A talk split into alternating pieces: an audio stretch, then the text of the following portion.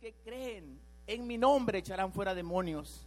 En mi nombre alabarán nuevas lenguas. En mi nombre pondrán sus manos sobre los enfermos y sanarán. Automáticamente cuando tú crees de todo corazón y te bautizas, se activan los nueve dones espirituales. Amén. La otra parte dice, la quinta parte dice, enseñándoles que guarden todas las cosas que yo os he guardado. Enseñarles quién, lo que les ha enseñado el pastor Mancera, que guarden las cosas, no enseñarles lo que el hermano Memo les habló, el hermano Jorge, no, lo que el Señor Jesucristo nos enseñó en su palabra, enseñarles que guarden todas las cosas que yo os he mandado. Tenemos que ser obedientes a Dios y guardar su palabra. Aquí en esta enseñanza, en esta quinta parte de enseñarles, es cuando tú ya los bautizaste a estas personas, vas a empezarles a darle doctrina. Ese es el problema de muchas veces que nosotros los traemos, los bautizamos y con eso nos conformamos y ahí los dejamos. Para pronto, en cuanto usted bautiza a esa persona, están activados los dones, hay que empezar a enseñarles doctrina. Hay tanta doctrina, mis hermanos. Está la doctrina del diezmo. Muchas veces la persona eh, batalla económicamente con sus finanzas porque no le está dando a Dios lo que es de Dios. Y tristemente pasa eso porque no les estamos enseñando. Y es nuestra culpa realmente. Hay otra doctrina muy hermosa, la doctrina de la adoración. Mucha gente no sabe lo que es adorar. Se imagina y sabe lo que es alabar, pero es muy diferente adorar. Adorar significa postrarse enfrente de. Adorar al Padre es alabar a Dios, adorarle con todo su corazón. Y hay tanta bendición en la adoración, pero esa ya es otra enseñanza. Y hay tanta doctrina que hay que enseñarles, iglesia. El profeta Oseas dice, mi pueblo fue destruido porque le faltó conocimiento. Mi pueblo perece porque le faltó conocimiento. Nosotros mismos nos cerramos las puertas porque no sabemos de la palabra. Hay tanta bendición, hay tanta, tanta prosperidad en, la, palabra. Y no hablo de prosperidad monetaria, hablo de prosperidad que tú todo lo que emprendas, todo lo que toques, sea próspero. De eso hablo. ¿Estamos, estamos conmigo? La sexta parte, y esta es la que me encanta, dice, yo estaré con ustedes todos los días hasta el fin del mundo. ¿Quién va a estar con nosotros? Cristo, ¿verdad? El Espíritu Santo, Él estará con nosotros todos los días. No nada más ese día que va a evangelizar. Él va a estar con usted todo el tiempo. Él le va a estar susurrando al oído. Ve y predícale a esa persona. Ve y, busca a esa persona. Ve y visita a aquella persona. Hay que estar atentos. Hay que estar atentos a, con los oídos listos para oír la voz audible del Espíritu Santo cuando Él nos hable. Así es que para que nosotros podamos estar siempre que la presencia debemos estar listos, pero tiene que haber una sujeción, ¿verdad? Si no, no pasa nada. Este punto, muchas personas no entienden este punto donde el Señor dice, he aquí que yo estaré con ustedes todos los días hasta el fin del mundo. Muchas personas dicen, es que yo no sé cómo hablarles, es que yo no sé qué decirles, es que eso no es para mí, que lo haga otro. Es que no se trata de que lo vas a hacer tú o lo vas a hacer tú. El Espíritu Santo es el que va a poner en tu corazón hablarle a esa persona. El Espíritu Santo es el que te va a llevar, es el que te va a guiar. Dice su palabra en Juan 14 que Él os recordará todas las cosas que tengamos que decir. Lo que pasa es que siempre nosotros con el miedo, con la preocupación, ¿qué le voy a decir? ¿Qué le voy a hablar? No dejamos que el Espíritu Santo tome control de lo que vamos a hablar. Amén. Así es que no tenga miedo, iglesia. Cuando vamos a salir a evangelizar, prepárese porque en la siguiente clase eso se va a tratar. Vamos a ir allá afuera a buscar a los perdidos. Amén.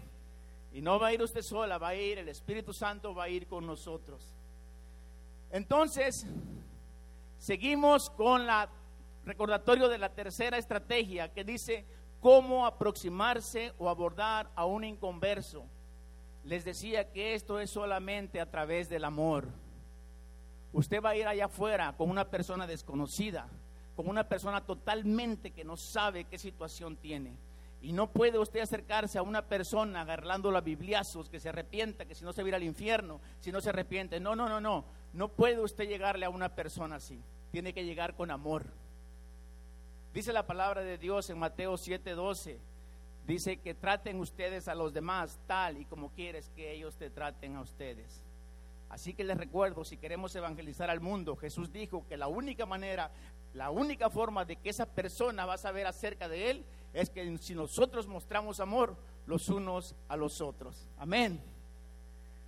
Y esta tercera estrategia, ¿se acuerdan que les dije que está dividida en cuatro partes? La primera es amor, la segunda es escuchar, la tercera es discernir y la cuarta responder. ¿Qué le vas a responder a esa persona inconversa? Amén. Bueno, hasta aquí les di un resumen de lo que vimos, la, segunda y la tercera estrategia. Vamos a entrar a la cuarta estrategia. ¿Qué es el plan de salvación? ¿Están listos?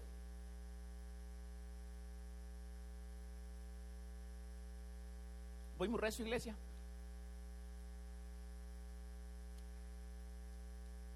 Recuerdo que es una enseñanza y traten de apuntar, pero voy a tratar de ir un poquito más, más despacio. Nada más era un resumen, por eso lo di, lo di rápido. Pero aquí en esta cuarta estrategia me voy a ir un poquito más despacio. Amén.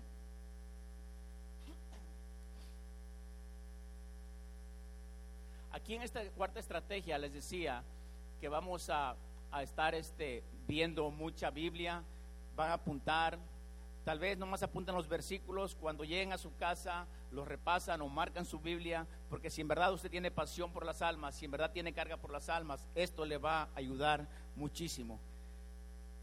El plan de salvación es tan fácil y tan sencillo que se divide nada más en dos partes, apunte, la condición del hombre y la solución del hombre.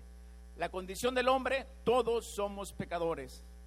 La solución del hombre, Cristo murió por nosotros. El plan de salvación, les decía, es tan fácil, pero muchas veces la gente, los evangelistas que salen afuera lo complican mucho. Queriendo enseñar un estudio bíblico a un inconverso. A un inconverso no lo va a convencer estudiándole tanta Biblia. Es más, él, él ni siquiera quiere oírte. Y con tanta Biblia me lo vas a confundir. Muchas veces empiezan a hablarles de, que si tenía Adán hijos o no, Eva hijos o no, empiezan a hablarles de los cuatro jinetes del Apocalipsis, empiezan a hablarles si había dinosaurios o no en la Biblia. No, no, no, al inconverso no le hace falta todo esto. Recuerda que el inconverso no tiene el Espíritu Santo y con tanta Biblia me lo vas a confundir, se te va a ir. Lo único para que tú llegues al corazón del inconverso está solamente en cinco versículos de la Biblia que quiero que apuntes, por favor. No sé si los jóvenes lo tienen ahí. Apunta ahí. Romanos 3:23. Romanos 6:23. Romanos 5:8. Efesios, voy muy rápido, ¿verdad? 2 del 8 al 9 y Romanos 10 del 9 al 10. Ah, mira, ahí están. Es del 8 al 9, pero al 13 me encanta, pueden apuntarlo todo. Ahí están, apunten esos versículos que, que vamos a aplicar para cómo aplicar la que es la gran comisión. Les expliqué antes que era la gran comisión, ahora les quiero explicar cuál es el plan de salvación. Y este, y este plan de salvación se los quiero dar en este versículo que les leí al principio, de Juan 15, 16. Si los jóvenes me lo pueden poner otra vez, por favor. Ponga mucha atención. Juan 15, 16 es uno de los versículos que más me encanta para aplicar el plan de salvación. Hay muchos versículos para el plan de salvación. Primera de Juan, segunda de Juan, Juan 14. Hay muchísima Biblia para aplicar el plan de salvación. Pero este, si le pone mucha atención, no nada más te da un plan de salvación individual para tu propia vida, sino que te da un plan de salvación para que seas salvo tú y aquella persona que le vas a predicar. Y no solamente eso, traigo otros tesoros escondidos, traigo un tesoro tan hermoso que te va a enseñar cómo le hables a esa persona, te va a enseñar que lo traigas a la iglesia y te va a enseñar que lo disipules. Y nada más, nada más eso, también te va a enseñar a que, esa, a que ese inconverso, a, ese, a esa alma que trajiste, se gane a otros para Cristo. ¿No es hermoso, iglesia? Así es que hay muchos planes de salvación, pero vamos a trabajar con este plan de salvación, Juan 15, 16. Y lo vamos a ir desenglosando punto por punto, así como desenglosé la gran comisión en Mateo 28, 18 al 20, vamos a desenglosar Juan 15, 16. Amén. Bueno, continuamos.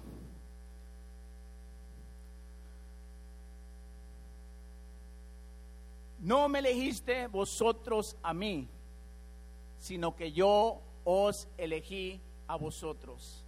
El Señor Jesucristo te está diciendo, no me elegiste tú a mí, yo te elegí a ti. No fue tu idea, fue la de Él. ¿Y para qué te eligió? ¿Para qué te escogió? ¿Para ser salvo solamente?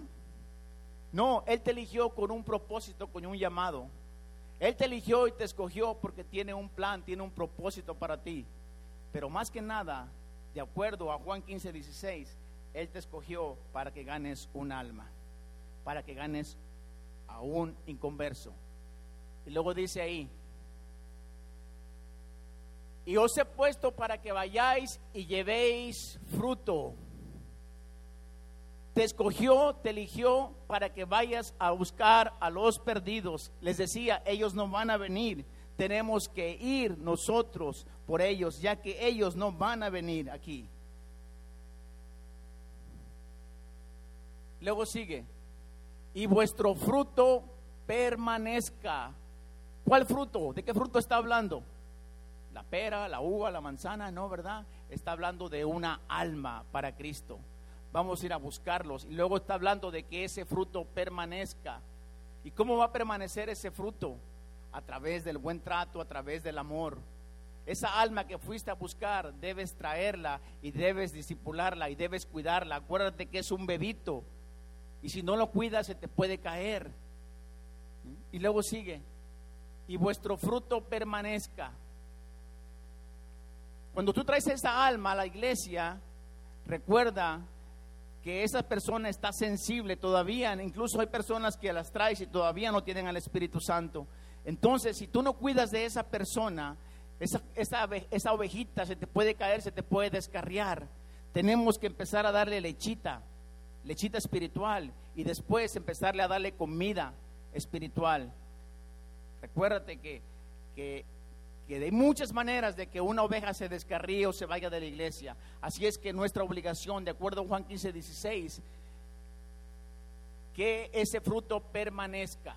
Y luego ya termina, dice, para que todo lo que le pidieres al Padre en mi nombre os lo dé. Hay una gran bendición, iglesia cuando tú de corazón decides ir a buscar a los perdidos, recuerden que les dije al comienzo que el fruto del justo es árbol de vida y aquel que gana almas para el Señor es sabio. Amén. Dios te da sabiduría y cuando tú le das una alma, Señor, también le das una ofrenda de amor a Dios.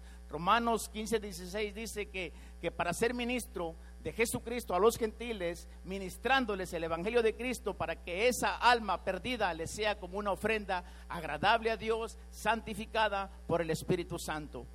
Tú con todo tu corazón, con, puedes ir presentarte delante de Dios y créemelo, Dice la palabra, procura presentarte delante de Dios aprobado, de que no tienes de qué avergonzarte. Tú ganas almas para el Señor, Dios te llena, le estás dando una ofrenda. ¿A poco crees que Dios va a negarte tanta bendición si tú le estás dando una alma a Él? Amén. Estamos hasta ahí. Les decía, el plan de salvación es tan sencillo y tan fácil que solo se divide en dos partes, la condición del hombre y la solución del hombre. La condición del hombre, todos somos pecadores. La solución del hombre, Cristo murió por nosotros. Quiero hablarle de cuatro puntos, que apunte cuatro puntos aquí, donde les voy a estar explicando cada uno de estas cosas. Punto número uno. No sé si los jóvenes lo pusieron ahí. Si no, ya aquí se los leo. Dice todos somos pecadores. Romanos 3:10. Como está escrito, no hay justo ni aún uno. Todos somos pecadores. Romanos 3:23. Por cuanto todos pecaron y están destituidos de la gloria de Dios. A la persona que se le va a aproximar, tiene, aquí nomás les estoy dando la enseñanza de lo que es el plan de salvación. En la quinta estrategia les voy a explicar cómo le hablen usted a la persona y le explique efectivamente el plan de salvación. Aquí nada más estamos dando un estudio. Hay un castigo por el pecado, la muerte física y la muerte espiritual. La muerte física en la tumba. Estamos hablando de la muerte física. La muerte espiritual, hay dos lugares donde vamos a pasar la eternidad la decisión es de esa persona, el cielo o el infierno. Esa es la muerte espiritual. Y eso están en dos versículos. La muerte física, Romanos 5:12. Por tanto, como el pecado entró en el mundo por un hombre y por el pecado la muerte, así la muerte pasó a todos los hombres por cuanto todos pecaron. 23, por cuanto Romanos 5:12 dice, Romanos 3:23, por cuanto todos pecaron y están destituidos de la gloria de Dios. Esa es la muerte física, la muerte espiritual. La muerte espiritual es separación de Dios, el infierno. Vamos a dos versículos, por favor. Romanos 6:23. Porque la paga del pecado es muerte, mas la dádiva de Dios es vida eterna en Cristo Jesús, Señor nuestro. Apocalipsis 20:14. Y la muerte y el Hades fueron lanzados al lago de fuego. Esta es la muerte segunda, o sea, la muerte espiritual, la eternidad en el infierno. Hay un gran precio, un gran pecado rechazar a nuestro Señor Jesucristo. Punto número dos. ¿Se acuerdan que íbamos a ir dos puntos? Ya vimos la condición del hombre, ya la explicamos en esos versículos. Ahora la solución del hombre. Inciso A, Cristo murió por nosotros. Si vamos a los versículos, por favor, Romanos 5.8.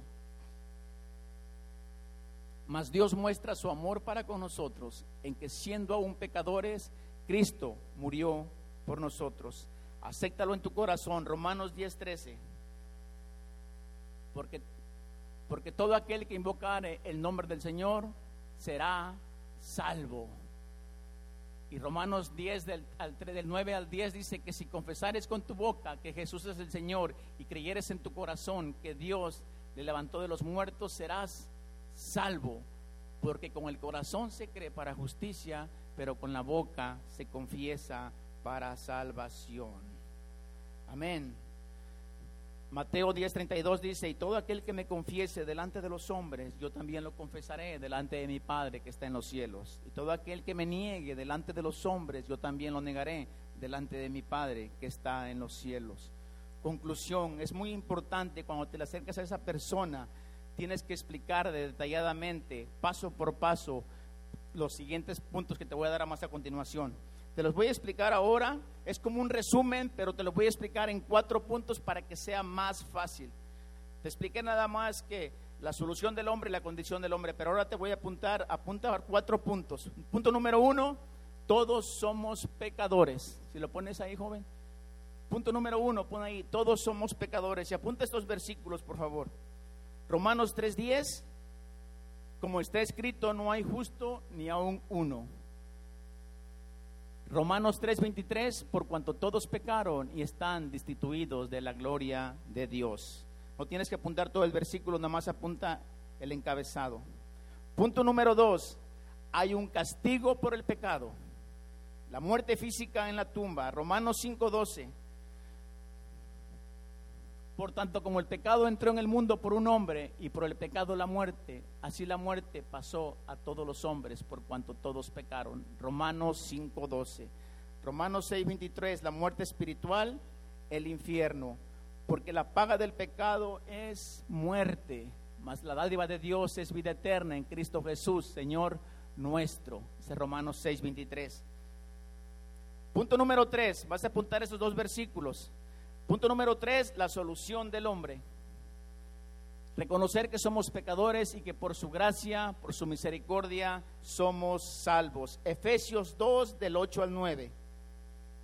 Y vas a apuntar Romanos 5, 8. Efesios 2 del 8 al 9 dice, porque por gracia sois salvos por medio de la fe. Y esto no es de vosotros, pues es don de Dios. No por obras, para que nadie se gloríe. El otro versículo es Romanos 5, 8 mas Dios muestra su amor para con nosotros en que siendo aún pecadores, Cristo murió por nosotros. Punto número cuatro. Creer e invocar el nombre del Señor Jesús, pidiéndole al Señor con fe que nos salve, Él nos salva. Pero tiene que haber con fe. Romanos 10.13 y Romanos 10.9. Romanos 10.13 dice, porque todo aquel que invocar el nombre del Señor será salvo. Romanos 19, que si confesares con tu boca que Jesús es el Señor y creyeres en tu corazón que Dios le levantó de los muertos, será salvo. Recuerda esto. Cuando tú te aplicaste el plan de salvación a las personas, asegúrate, asegúrate de que esos versículos los tomes en orden y los tengas memorizados. Aquí sí te vas a quemar las pestañas estudiando. ¿Se acuerdan que empezamos la primera estrategia? Que hay que pagar un precio. Y este precio vas a pagar. Si quieres ser un, buen predicador de la palabra, tienes que estudiar, estudiar, estudiar y te vas a desvelar estudiando. Si no pregunten al pastor, ¿ustedes creen que el pastor nomás se, se para aquí nada más por gusto? No, él se prepara. Tiene que desvelarse, quemarse las pestañas para poder subirse aquí y darles un buen sermón a las personas. Así es que de aquí para adelante, si quieres ser un buen predicador, un buen ganador de almas, empieza con estos versículos. No le prediques tanta Biblia. Al inconverso te digo que ni siquiera conoce nada ni sabe. Ya cuando esté aquí, entonces le vamos a enseñar aquí Biblia. Amén. Bueno, seguimos.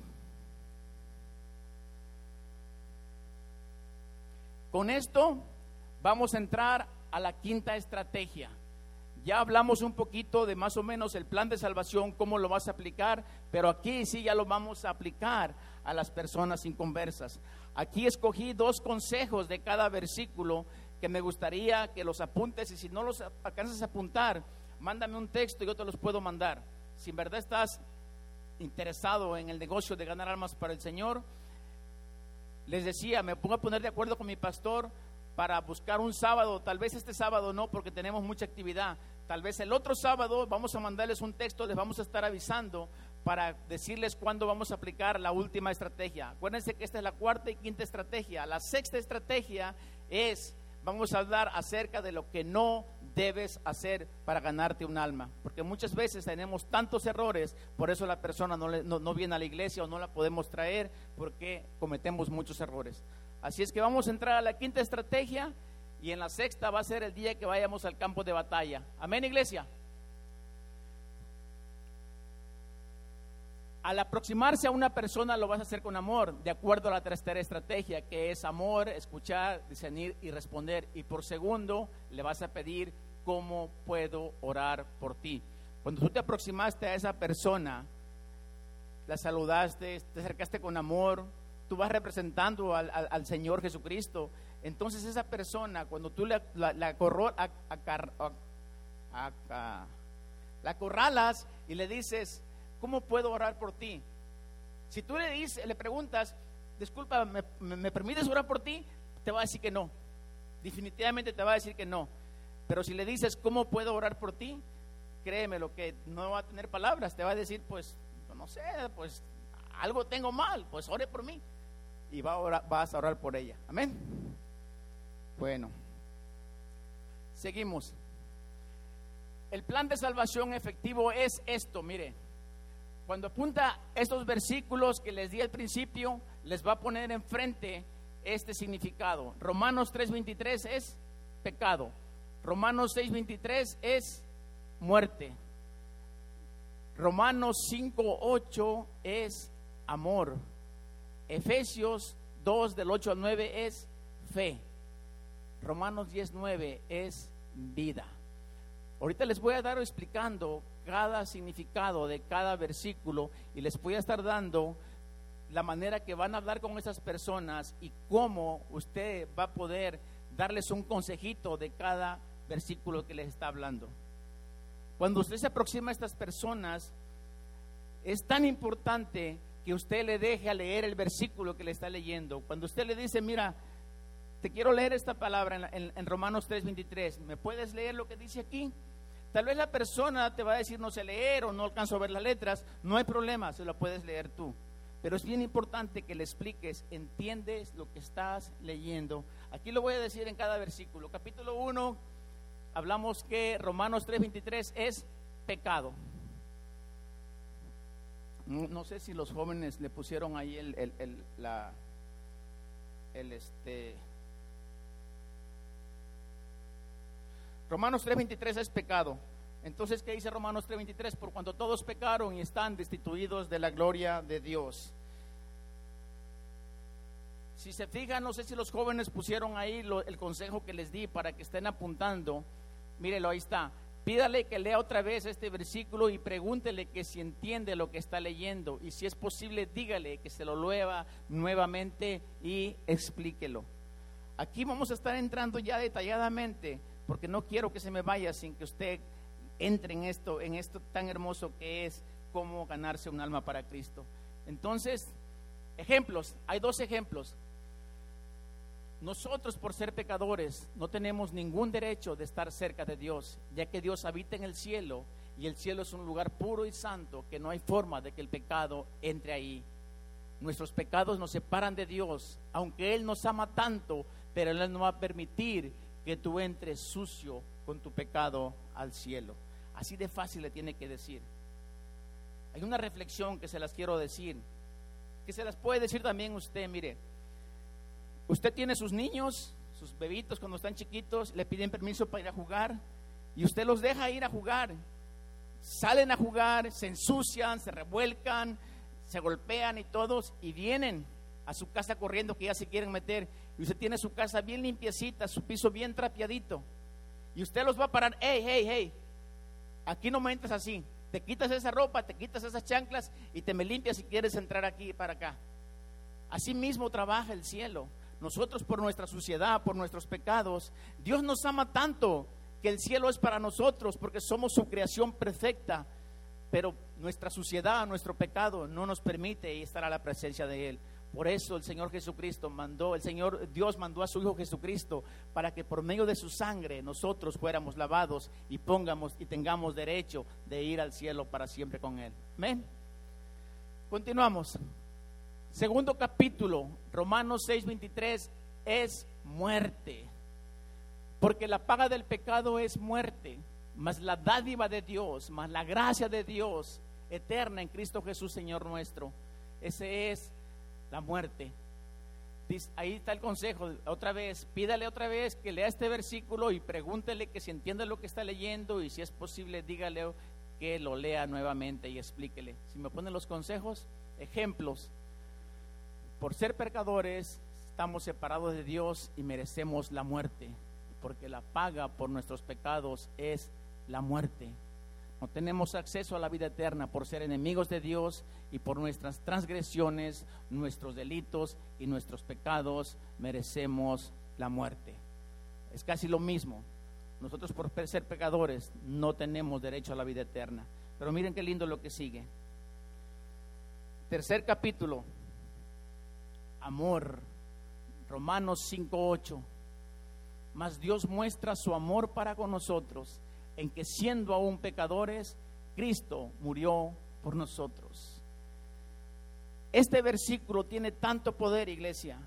Cuando usted llega al corazón del inconverso y le lee este versículo y le explica, esa persona ya está lista para que usted le exponga el plan de salvación. El Espíritu Santo le va a decir, empieza a orar por él esta persona ya está quebrantada y ya está lista para recibir al Señor. Vamos a ver los ejemplos. En este versículo tú te darás cuenta que la mayoría de las personas ya comienzan a quebrantarse. En este versículo es clave para que tú ya les comiences a ministrar y puedas aprovechar para presentarle a Jesucristo y exponerle el mensaje o el plan de salvación. Hazle saber a esta persona que Dios en su infinita misericordia nos ama tanto que aunque nosotros siendo enemigos de Dios, Él nos ama tanto que mandó a su Hijo Jesús a morir por nuestros pecados. ¿No es lindo iglesia?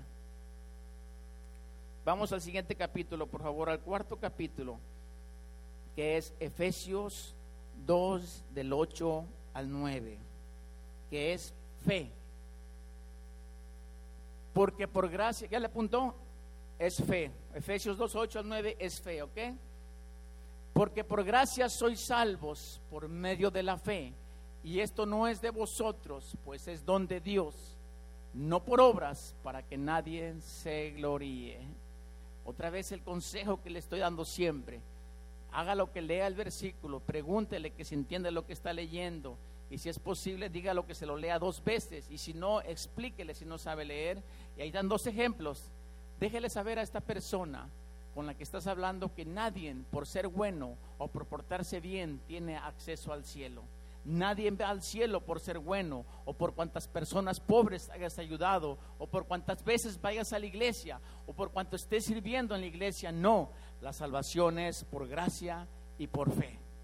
¿Estamos de acuerdo? Amén. Muchas personas dicen, no, pues yo soy bien bueno. Pero bueno, ese es otro ejemplo. Déjele saber a esta persona que está hablando que nadie, ya lo expliqué. Vamos al siguiente, por favor quinto capítulo y último, y vamos aterrizando ya.